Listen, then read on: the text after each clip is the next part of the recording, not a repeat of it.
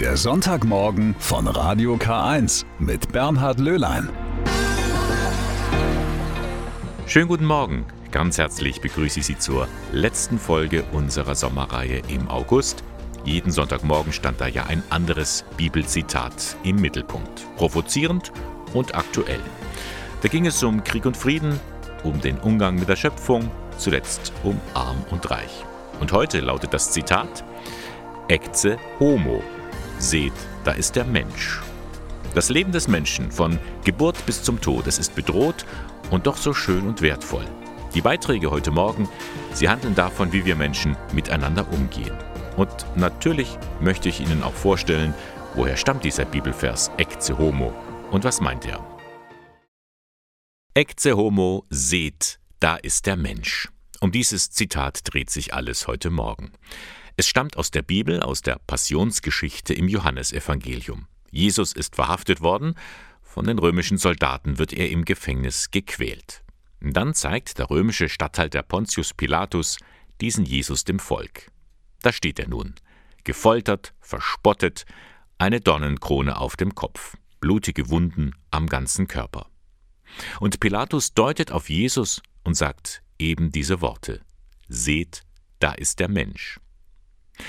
Da steckt so viel drin in diesen Worten. Seht, was Menschen ihren Mitmenschen antun können. Was eben geschieht, wenn der Mensch seiner Würde beraubt wird. Die Geschundenen und Gequälten haben sich zu allen Zeiten darin wiedererkannt. Ecce homo.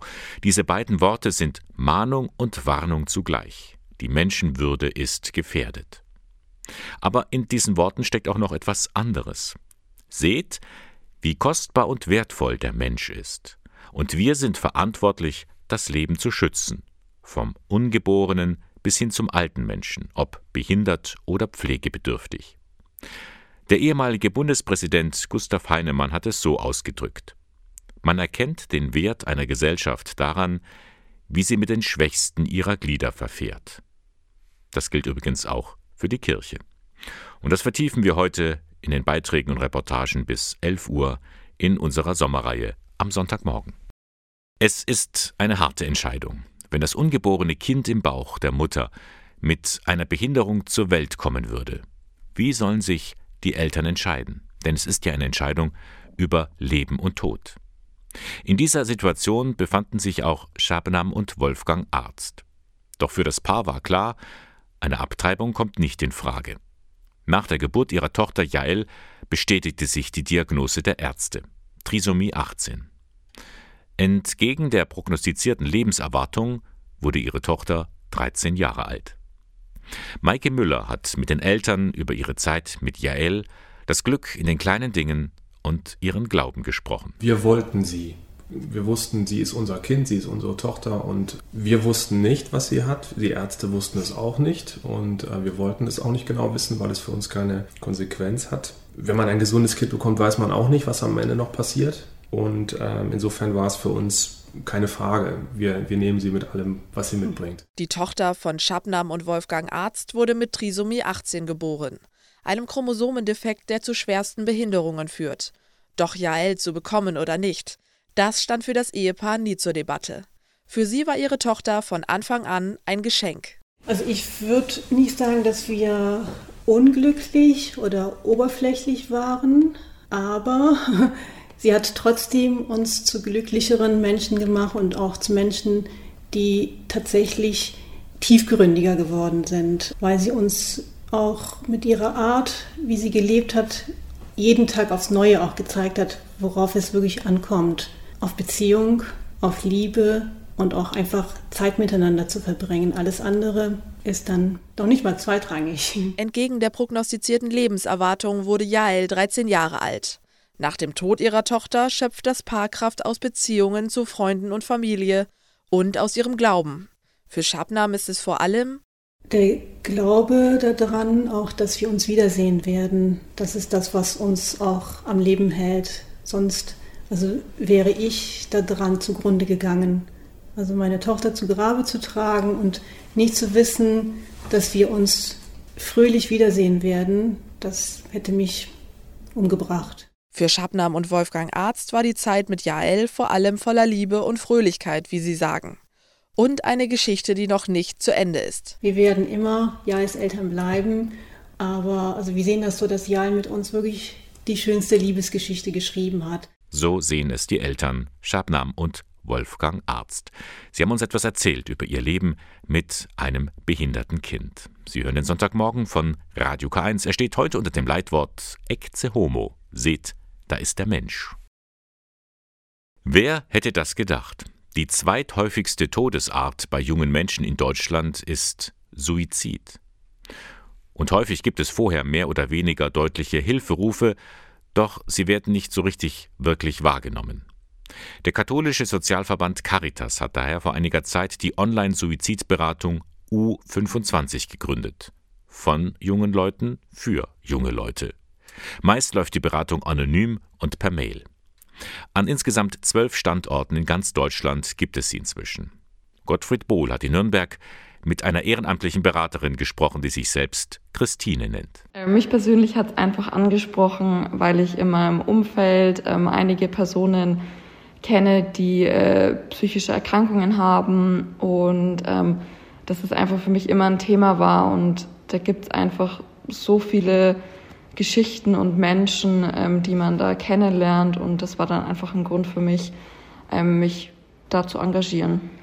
Und seitdem arbeitet Christine bei U25 mit, der Online-Beratung der Caritas zum Thema Suizid. Von jungen Leuten für junge Leute. Sich selbst das Leben zu nehmen, ist eine der häufigsten Todesursachen bei jungen Menschen. Natürlich hat Christine erst eine gründliche Ausbildung gemacht.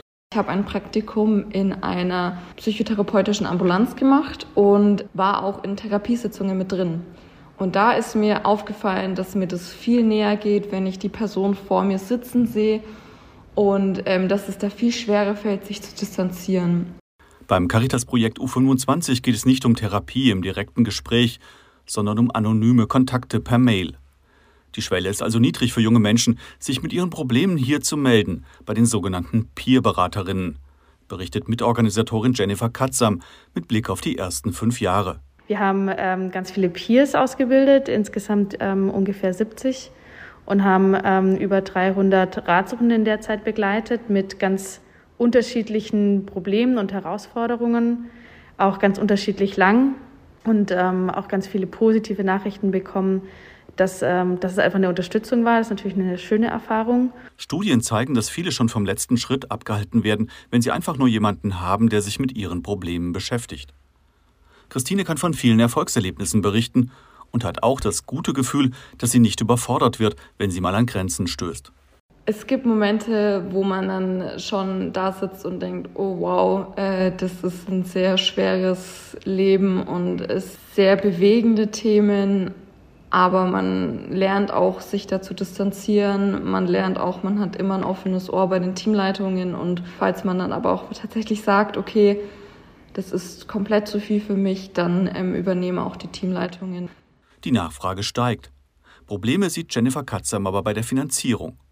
Kein Problem hat sie, genügend neue ehrenamtliche Helferinnen und Helfer zu finden. Wir haben tatsächlich Wartelisten für Ausbildungen. Es gibt unglaublich viele junge Menschen, die, glaube ich, ein Bedürfnis haben, anderen Menschen zu helfen, gerade für junge Menschen, die vielleicht gerade niemand zum Sprechen haben. Ich glaube, es gibt natürlich eine Sicherheit, da auch eine Weiterbildung zu bekommen, zu wissen, sie sind da gut begleitet, müssen das nicht irgendwie alleine stemmen.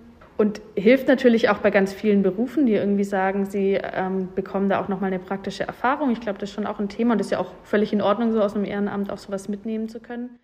Auch und gerade junge Menschen im Blick haben, die in Not sind. Hier die Internetseite für alle, die mehr wissen wollen. Sie lautet ganz einfach u25.de.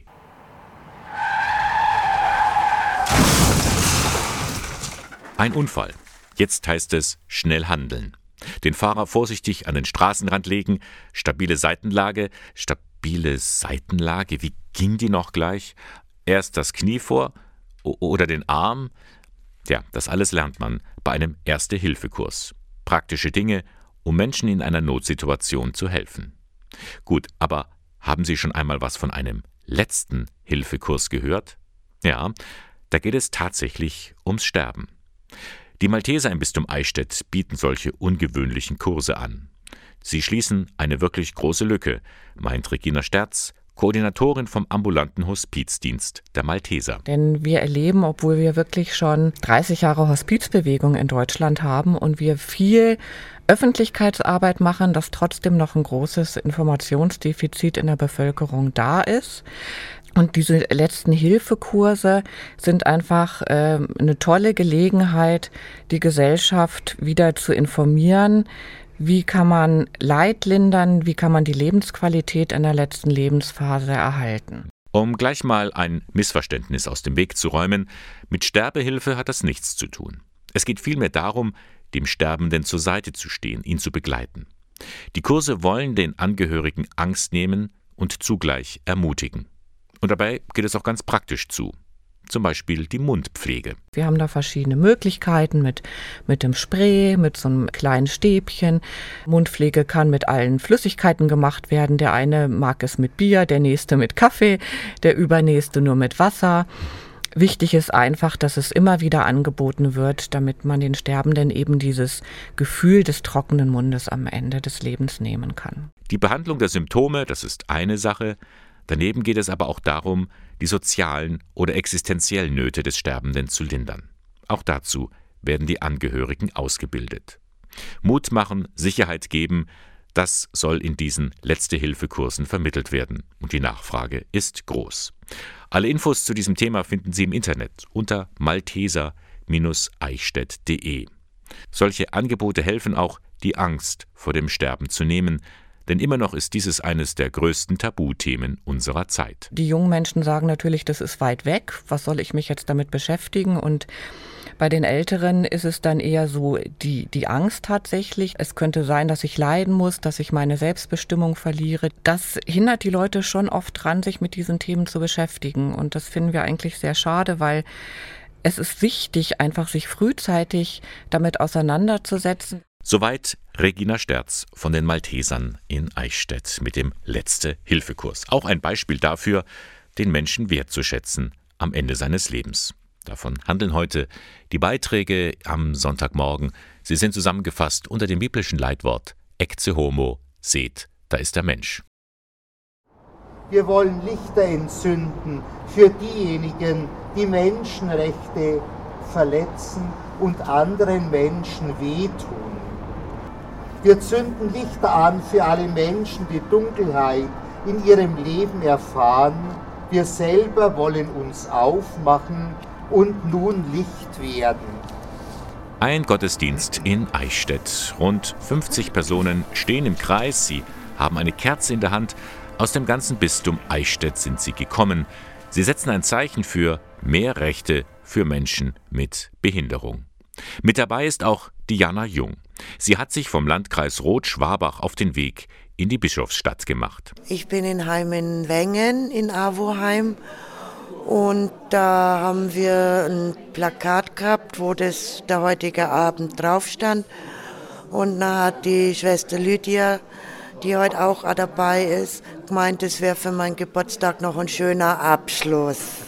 Und was hat Ihnen heute besonders gut gefallen? Der Lichterumzug mit den Kerzen und der Gottesdienst. Der war wirklich sehr schön. Was wissen Sie noch vom Gottesdienst? Was fällt Ihnen noch besonders ein? Es geht darum, dass alle Menschen Rechte haben. Und dafür haben wir gebetet. Und dafür haben wir auch den Lichterumzug gemacht. Dass die Rechte für alle Menschen gleich sind und dass wir das akzeptieren. Haben Sie manchmal das Gefühl, hier komme ich nicht zu meinem Recht? Gibt es solche Situationen? Manchmal habe ich schon das Gefühl, aber ich schaue immer, dass ich dann, wenn ich mir nicht selber helfen kann, jemand sucht, der mir hilft. Das ist ein, ein Gottesdienst heute gewesen. Hilft Ihnen der Glaube? Der Glaube, der hilft immer. Der hilft im Herzen und im Kopf.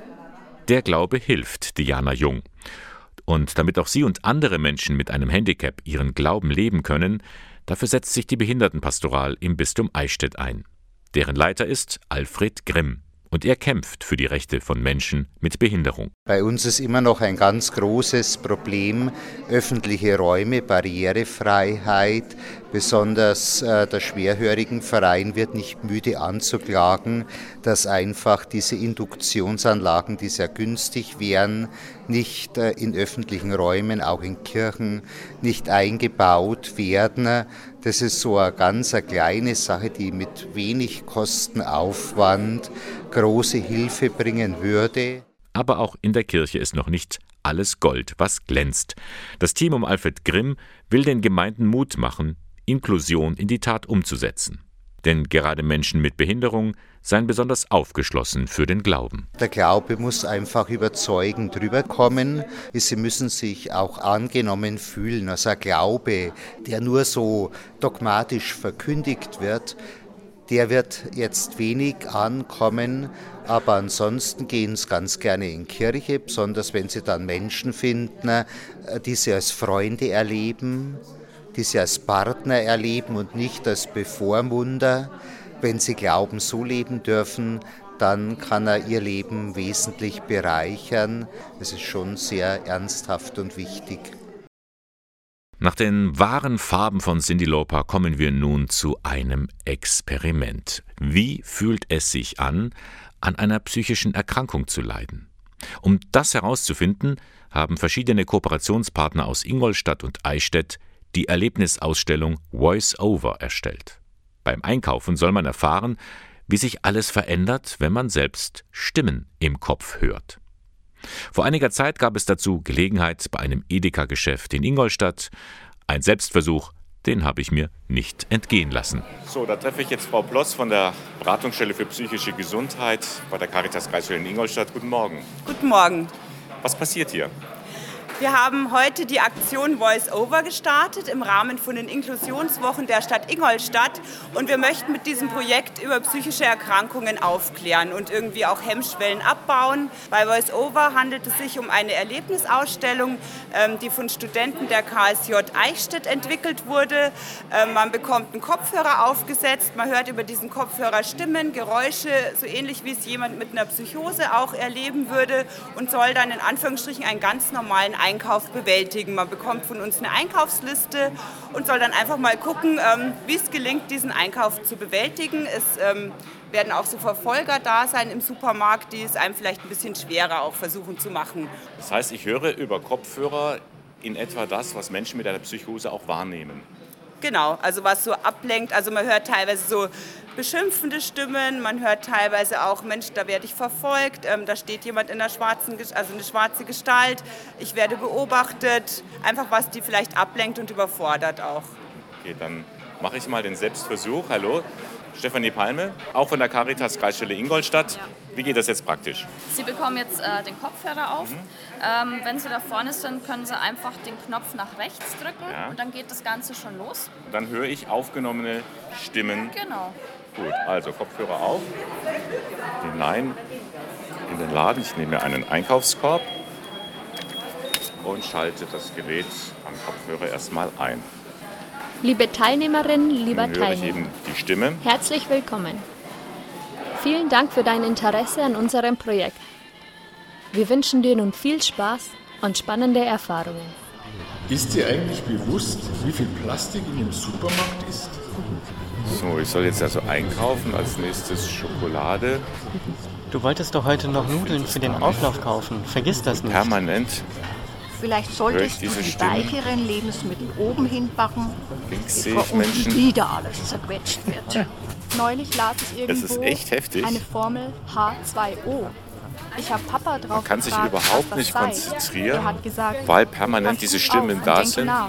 Man weiß gar nicht, wo die H2O, Sachen sind. Quelle, Bach, Mein Einkaufskorb ist Fluss, noch, Strom, See und noch ganz leer. Es geht wieder jemand vorbei. Irritiert mich vollkommen. Langsam werde ich auch viele Menschen nervös. Und ich habe den Eindruck, am liebsten würde ich verschwinden. Es sind echt viele Menschen im Jetzt habe ich hier wenigstens die Schokolade gefunden. Was will der eine dort drüben? Ja, der. Der starrt so rüber. Vergiss die Nudeln nicht schon wieder, sonst musst du heute noch mal außer Haus. Gott, Nudeln soll ich auch noch kaufen. Lass mich nicht ablenken von der Hast du dich schon entschieden, welche Nudeln Nein, du für den Auflauf heute Abend nimmst? Einkaufswagen der Stalker da drüben. Was will der nur? Oh, Mach weiter mit deiner Einkaufsliste. Weiter. Hast du jetzt die Nudeln schon im Einkaufswagen liegen? Nichts funktioniert bei dir. Glückwunsch. Du kannst auch gar nichts. Warum bist du so bescheuert? Ich mache folgendes. Es ist nicht zum Aushalten. Ich verschwinde. Ich gehe. Lieber verhungere ich, als mich dem auszusetzen. Frau Ploss, ich, ich, ich, hab, ich breche das Experiment ab. Ich habe es nicht ausgehalten. Es ist Okay. furchtbar. Ich habe zwei von acht oder so Sachen bekommen. Ich sage es jetzt erstmal meine erste Reaktion. Ich schwitze. Ich habe einen Schweißausbruch. Es ist äh, unglaublich, was da passiert. Ist das eine Erfahrung, die Sie kennen? Also gerade eben habe ich gehört von jemand, der am Experiment teilgenommen hat, der es auch so ähnlich ging, die auch gemeint hat, es war dann schon überfordernd und es kam auch zu körperlichen Reaktionen, eben wie Schwitzen und so und Unruhe. Ich denke halt, da merkt man halt, was diese Menschen auch teilweise den ganzen Tag dann aushalten müssen. Und wie gesagt, wie anstrengend es ist, da einkaufen zu gehen, sich in die Öffentlichkeit zu begeben, weil wir können es ja dann wieder ausblenden oder können den Kopfhörer wieder absetzen und das ist ja bei diesen Menschen nicht möglich. Jetzt gibt es auch im Rahmen Ihres Projektes eine, eine Nachbearbeitung. Genau, jetzt gibt es noch eine Nachbesprechung mit unseren Profis. Mit dabei bei diesem Gespräch war auch die Ingolstädter Stadträtin Eva Bulling-Schröter. Auch sie hatte an dem Experiment teilgenommen. Also es war eine erschreckende Erfahrung. Ich war zweimal kurz davor, alles hinzuschmeißen. Und ich kann jetzt auch nachvollziehen, wie sich Menschen fühlen, die beobachtet werden. Irgendwie fühlt man sich dann auch, wenn man diese Stimmen im Kopf hat, hilflos. Und ich glaube, das ist wirklich auch ganz wichtig, dass sehr viele Menschen solche Erfahrungen machen, weil dann kann man das auch viel mehr nachempfinden, wie geht's Menschen. Und genau das war ja auch der Sinn dieser Übung. Einmal real erleben, was schizophrene Menschen alles aushalten müssen. Denn die hören tagtäglich diese Stimmen, sagt Silke Felsmann von der Beratungsstelle für psychische Gesundheit der Caritas Kreisstelle Ingolstadt. Also die Stimmen geben auch zum Beispiel Handlungsanweisungen, was sie jetzt zum Beispiel zu tun oder zu lassen haben. Schlimmstenfalls, dass man eventuell auch die Stimme hat, spring jetzt aus dem Fenster. Also eine Suizidalität ist bei dieser Erkrankungsart wirklich hoch.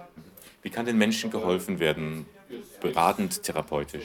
Ja, also das Wichtigste bei uns jetzt in der Beratungsstelle ist, dass man eine Beziehung aufbauen kann, dass man den Stimmen eben auch Hintergründe dann gibt, dass man sagt, Moment, jetzt eben nicht Zeit, aber die Stimme darf nachher wiederkommen, ähm, dass man wirklich das Wichtigste ist, dass man einfach mit denen in Kontakt bleibt, dass sie ernst genommen werden und dieses Wertschätzende, dass sie nicht abgestempelt werden, Mai, du spinnst ja rum oder was hast du jetzt schon wieder oder das gibt's ja gar nicht in der Realität. Es ist ihre reelle Lebensform. Was ist Ihnen wichtig, was von diesem heutigen Tag auch so an die Öffentlichkeit kommt? Dass auf alle Fälle eine öffentliche ich sage jetzt mal, ja, Wahrnehmung da ist, dass dieses Menschen gibt, dass die auch zu unserer Gesellschaft gehören, dass sie integriert werden, so wie die ganzen anderen psychischen Erkrankungen auch. Also die haben einen, ich sage jetzt mal, einfach einen schlechteren Stellenwert. Es ist nicht so in vielleicht, ich sage jetzt mal, eine körperliche Erkrankung, da kann ich einfach sagen, ich habe mir was gebrochen oder ich habe dieses oder jenes. Eine psychische Erkrankung ist immer noch so ein Tabuthema bei uns in der Gesellschaft. Und vielleicht hat dieses Experiment Voice-Over ein wenig dazu beigetragen, dieses Tabu zu durchbrechen. Sie hören den Sonntagmorgen von Radio K1. Heute unter dem Motto Ecce Homo, seht der Mensch. Und zum Menschsein gehört eben auch das Leben mit Demenz.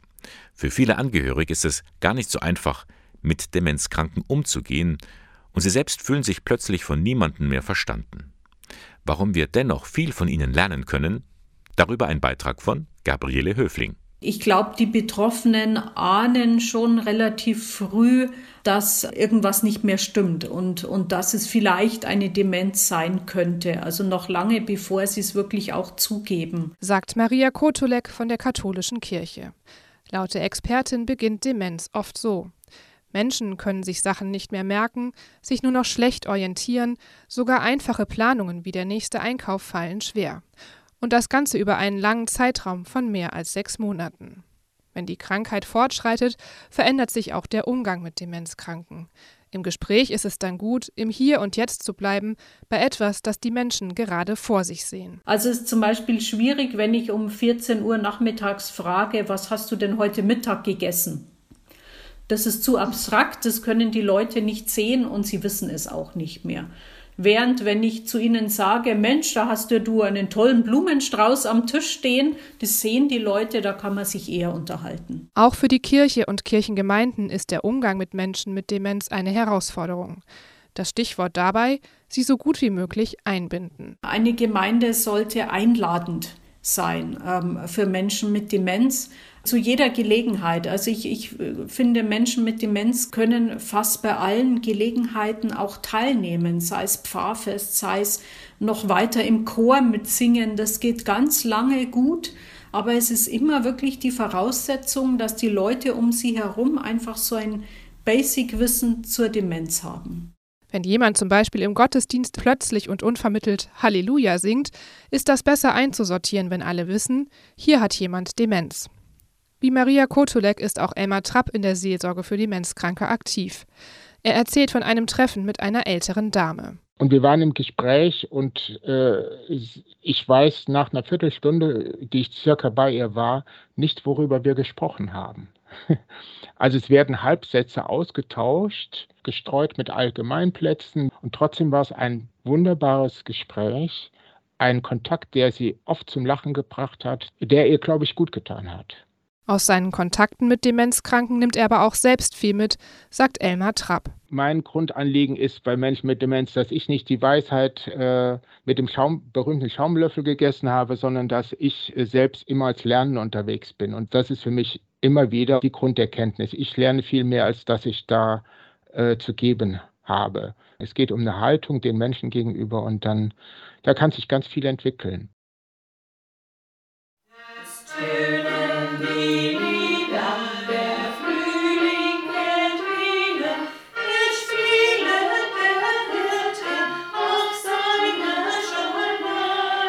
Da stimmen sie alle mit ein bei der Gesangsrunde im Caritas Seniorenheim St. Pius in Ingolstadt. Probleme mit dem Text gibt es nicht, denn der wird über ein Tablet auf einem großen Bildschirm eingeblendet. Moderne Technik im Altenheim, das passt zusammen. Nicht nur im Pflegebereich, sondern gerade auch bei der Freizeitgestaltung erklärt Werkstudent Tarek Spie. Das Schöne ist daran, die ganzen Spiele und auch Trainingseinheiten sind ja kompakt auf dem Gerät drauf. Man muss nicht irgendwelche Ordner durchblättern. Das Design von dem Tablet ist super einfach äh, aufgebaut, große Schriftzeichen, sodass Senioren sich da einfach manövrieren können. Die Hürde, die ältere Menschen haben mit der Technik, die ist ja natürlich da. Und wir versuchen mit solchen Gerätschaften diese Hürde immer geringer zu machen, dass man wirklich leicht auf diese Angebote zugreifen kann. Der versetzt da in der Wiese, sind überall die Ostereier versteckt. Und die sammeln jetzt alle. Genau. Ja. Die hat der Osterhaster vergessen. vergessen ja. Neueste Errungenschaft ist die sogenannte TOVA-Tafel. Das ist ein Projektor verbunden mit einem Computer. Der projiziert auf eine ebene Fläche, wie zum Beispiel einem Tisch, bewegte Bilder. Die kann man über einen Sensor mit den Händen beeinflussen. Ostereier in der Wiese finden Fußball mit den Händen spielen oder Rätsel lösen. So, den Schwamm. Was brauchen wir zum Schwamm dazu? Farbtopf? Na, der ist es nicht. Der Wassertopf, der Eimer, genau. Für die Seniorinnen ist das an diesem Nachmittag eine willkommene Abwechslung vom Alltag. Vor allem Maria Antonie Wimmer hat ihre Freude daran. Ja, lauter schöne technische Spiele eigentlich. Aber man muss flott denken und ich finde das ganz toll. Ich finde es toll. Die Tova-Tafel macht Spaß und fördert zugleich die kognitiven Fähigkeiten. Gerade für Bewohner mit einer Demenzerkrankung ideal geeignet, meint Tarik Spie. Wir haben Spiele, wo man dann zum Beispiel Blumen aufblühen lassen muss, indem man sie gießt. Und diese alten Erinnerungen, die in der Biografie verankert sind, lassen die Dementen wieder aufblühen. Und das sind kleine Aufgaben, auf die sie sich nicht großartig konzentrieren müssen, die aber viel Erfolg erzielen, weil sie quasi wieder im Alltag den Kopf frei haben für andere Sachen. Ob Tovertafel oder Tablet, beides lässt sich einfach bedienen.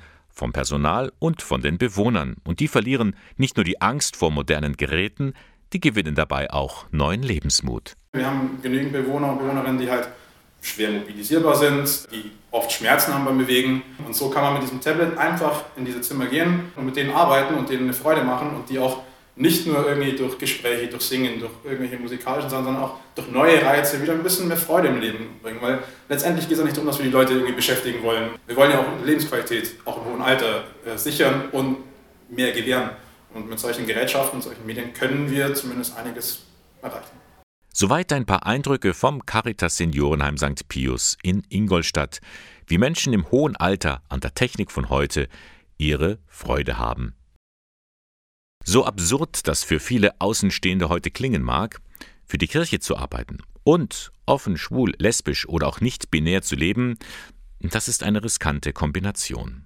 Denn laut Kirchenlehre sind Beziehungen mit solchen sexuellen Orientierungen Sünde.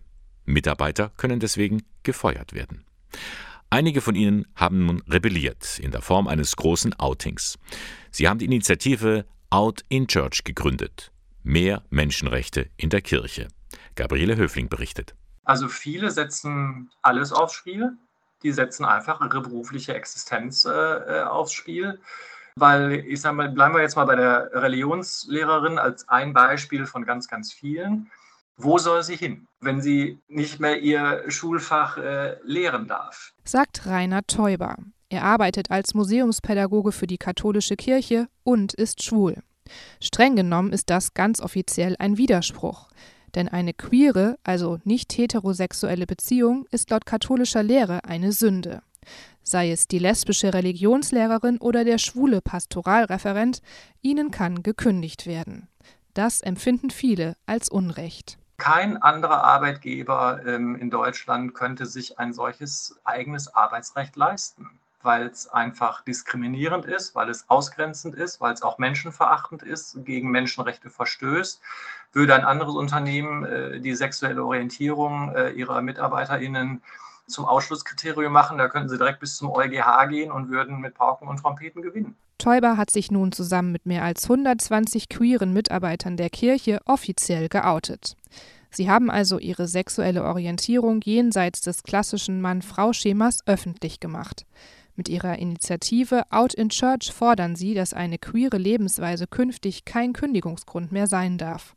Hochschulpfarrer Burkhard Hose. Da wollen wir raus. Wir wollen, dass sich das kirchliche Dienstrecht ändert. Und natürlich wollen wir auch, dass sich was an der überkommenen Lehre ändert, die immer noch äh, das kirchliche Handeln bestimmt und die aufruht auf der alten Naturrechtslehre, wonach Menschen, die gleichgeschlechtlich lieben, wieder die Natur oder wieder die göttliche Ordnung, wie es da heißt, leben. Die Initiative stößt auf viel Resonanz. Auch die deutschen Bischöfe zeigen sich in einer ersten Reaktion offen. Bischof Helmut Dieser, zuständig für das Thema Leben in gelingenden Beziehungen beim Reformprojekt Synodaler Weg. Ich möchte das im Namen der Bischofskonferenz begrüßen als ein Zeichen dafür, dass wir daran arbeiten, dass ein solches Klima der Angstfreiheit in unserer Kirche herrschen muss und entstehen muss.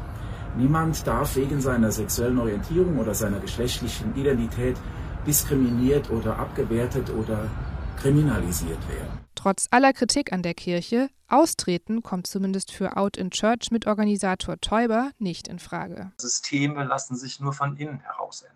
Natürlich könnte ich austreten, mir einen anderen Job suchen. Und dann kann ich mich nach außen stellen und kann auf diese Kirche schimpfen und äh, falle ein in ein, einen großen Chor von, von Menschen, die mitschimpfen und mit dem Finger drauf zeigen. Aber dieses von außen kritisieren ändert nichts. Zu dieser Initiative Out in Church gibt es auch eine sehenswerte Dokumentation, wie Gott uns schuf. Sie können sie in der ARD Mediathek sehen, ein eindrucksvolles Zeugnis. Und die Kirche hat reagiert. Inzwischen haben die meisten Diözesen angegeben, kein Mensch muss wegen seiner sexuellen Orientierung befürchten, von der Kirche entlassen zu werden. Es war am 19. August 2003. Bei einem Bombenanschlag auf das UN-Hauptquartier in Bagdad kommen 22 UN-Mitarbeiter ums Leben. Eine Tragödie, die lange nachwirken soll. Als Reaktion darauf hat die UNO vor 14 Jahren einen Welttag der humanitären Hilfe ins Leben gerufen. Dieser Tag, immer Ende August, soll den Einsatz aller humanitären Helferinnen und Helfer würdigen. Heute zum Thema Sie, der Mensch, blicken wir auf eine etwas kleinere Hilfsorganisation. Hoffnungszeichen heißt sie. Die gibt es auch seit rund 40 Jahren. Humanitäre Projekte, zum Beispiel in Ostafrika und Südamerika, werden da unterstützt. Sabine Just hat mit Klaus Stieglitz vom Verein Hoffnungszeichen gesprochen. Wir sind eine christlich motivierte Organisation, das heißt also der christliche Glaube ist eine Motivationsgrundlage für uns Mitarbeiter bei Hoffnungszeichen. Wir sind fasziniert von dem Gedanken der Solidarität, also Solidarität mit den Menschen auf der Welt, denen es ja eigentlich nur durch Geburt schlechter geht als uns. Klaus Stieglitz ist im Vorstand des Vereins Hoffnungszeichen e.V. Der finanziert sich hauptsächlich durch Spenden. Die überkonfessionelle Hilfsorganisation hat rund 40 haupt- und ehrenamtliche Mitarbeiterinnen und Mitarbeiter. Die sind vor allem in Südamerika und Ostafrika aktiv. Wir betreiben Menschenrechtsarbeit, wir betreiben Entwicklungszusammenarbeit und wir sind auch im Bereich der humanitären Hilfe aktiv und dort mit unterschiedlichen Projekten, also im Menschenrechtsbereich beispielsweise, setzen wir uns mit der Ölindustrie auseinander. Der Einsatz ist für die Helferinnen und Helfer nicht immer ungefährlich. Zum Beispiel im Südsudan. Dort geht Hoffnungszeichen 2016 mit einer Studie an die Öffentlichkeit, die belegt, dass das Trinkwasser von Hunderttausenden Menschen durch Erdölkonzerne verschmutzt wird. Daraufhin wird die Organisation zum Staatsfeind erklärt. Die Helfer verlassen das Land. Ist das Engagement dann nur ein Tropfen auf den heißen Stein? Nein, sagt Klaus Stieglitz. Wir haben aber die Hoffnung, dass es wirklich mit jeder einzelnen Verbesserung der Lebenssituation eines einzelnen Menschen auch immer ein Stück weit vorangeht. Ein Tropfen auf dem heißen Stein wäre es dann, wenn man diese Hoffnung nicht hätte. Und auch wenn die Mitarbeiter nicht mehr in dem Land sein können, die Organisation kämpft weiter für sauberes Trinkwasser für die Menschen im Südsudan. In vielen anderen Ländern geht die Arbeit ebenfalls weiter, zum Beispiel in Bolivien und Äthiopien. Die christliche Nächstenliebe ist dabei seit 35 Jahren der Ansporn, die Zusammenarbeit mit der Kirche vor Ort wichtig. Mission machen wir als Hoffnungszeichen gar nicht. Äh, das ist uns auch ein Anliegen, weil wir glauben, dass es für uns als Organisation jetzt einfach nicht gut wäre, Missionen mit unseren anderen Tätigkeitsschwerpunkten zu verbinden. Aber wir arbeiten natürlich sehr gerne auch mit Kirchen zusammen, indem wir eben hingehen und fragen, wo denn die größten äh, Probleme liegen. Und es entstehen dann Kooperationen mit diesen Diözesen oder mit Pfarrgemeinden, von denen wir glauben, dass sie eben durch die äh, sehr gute lokale Verankerung dann auch sehr wirkungsvoll sind. Weitere Informationen über die Hilfsorganisation finden Sie im Internet unter hoffnungszeichen.de. Was meinen Sie? Wie heißt wohl das schwerste Wort, das einem über die Lippen kommt? Es heißt nicht Popocatépetl wie der Berg in Mexiko und auch nicht Chichicastenango wie der Ort in Guatemala. Nein, das schwerste Wort heißt für viele Danke. Danke sagen da tun wir uns schon hart. So erging es auch Silvia Böhm aus Nassenfels im Landkreis Eichstätt. Da kam ihr die Idee, wie wäre es denn, Danke zu sagen, mit Hilfe von Karten. Bei uns bekommt man verschiedene Karten mit verschiedenen Sprüchen. Vieles geht um Dankbarkeit, Menschen Komplimente zu machen, Positives auszudrücken mit festen Sprüchen, aber auch ganz individuell für Firmen, viele aus dem sozialen Bereich, viele, die Dankbarkeit rüberbringen möchten. Wortvoll heißt der Internetshop, den sie zusammen mit Stefanie Maurer auch aus Nassenfels betreibt. Gemeinsam überlegen sie sich einen bestimmten Spruch, der dann von Hand schön geschrieben wird. Jeder Buchstabe ist einzigartig. Die Karte ist im DIN A7-Format, also passt auch super in jeden Geldbeutel. Und vorne sehe ich jetzt die Worte Du bist wertvoll. Das Wort wertvoll ist hervorgehoben durch diese handkalligrafierte Schrift. Die Rückseite ist auch umrahmt und hier steht, diese Karte ist für und da darf ich danach den Namen eintragen und werde aufgefordert, durch das Wörtchen weil den Grund anzugeben, warum schenke ich diese Karte weiter. Seit über einem Jahr gibt es die Firma und in dieser Zeit haben sich die Karten schnell verbreitet, zum Beispiel in Geschäften in Eichstätt, Neuburg oder Pfaffenhofen. Das Rote Kreuz hat sich so bei seinen Ehrenamtlichen in der Corona-Zeit bedankt und auch Schulen haben Karten angefordert. Und jetzt hat zum Beispiel der Rektor vom Gnadental-Gymnasium in Ingolstadt uns angesprochen und er möchte bitte Karten für sein Kollegium haben. Das war der Text, du bist wertvoll. Genau, die haben genau. verschiedene Karten genommen, unendlich geschätzt ähm, stand zum Beispiel drauf, genau, einfach dankbar. Die haben die fürs Lehrerkollegium genommen und haben sich die dann untereinander geschenkt. Gefertigt werden die Karten in einer Umweltdruckerei mit Ökofarben, alles klimaneutral. Mit dem Erlös wird auch ein Flüchtlingsprojekt unterstützt. Klar, das große Geld verdienen Silvia Böhm und Stefanie Maurer damit nicht. Es ist vielmehr ein Herzensanliegen. Klingt ja auch schon im Namen der Firma an. Wortvoll. Das, was auf die Karte draufkommt, ist das, was essentiell wichtig ist an dieser anderen Person. Also man hat nur drei Zeilen, um zu sagen, was ist einem wichtig. Und da packt man die wertvollsten Worte rein. Also die Worte können auch Kraft freisetzen in einem selber, ähm, einfach um zu sehen, ja, ich werde gesehen, ich werde wertgeschätzt. Wenn Sie einem anderen Danke sagen möchten oder Begrüßungskärtchen für Tagungen suchen oder einfach Mut machen möchten in schweren Zeiten. Fertige Texte oder auch eine individuelle Beratung gibt es im Internet unter wort-voll.com. Menschen eine Freude bereiten, weil er es wert ist. Auch das passt zu unserem Leitwort. Ecce homo. Seht, da ist der Mensch. Und mit UB40 und Kingston Town kommen wir zum Abschluss unserer Sendung und unserer kleinen Sommerreihe im August. Jeder Sonntag stand da unter einem bestimmten Bibelzitat. Es ging um den Krieg, es ging um unsere Schöpfung, um Arm und Reich und heute eben um den Menschen. Ecce Homo, seht, da ist der Mensch. Alle Ausgaben im August können Sie, wie jede Sendung von Radio K1, auch im Internet nachhören. Klicken Sie einfach rein, radiok1.de. Und das war's für heute. Moderation und Redaktion der Sendung Bernhard Löhlein. K1 finden Sie wie immer in der Luitpoldstraße 2 in Eichstätt. Ich wünsche Ihnen noch einen schönen Sonntag und nächsten Sonntag geht's dann wieder weiter mit einer so richtig normalen Ausgabe vom Sonntagmorgen. Ich freue mich drauf. Bis dann.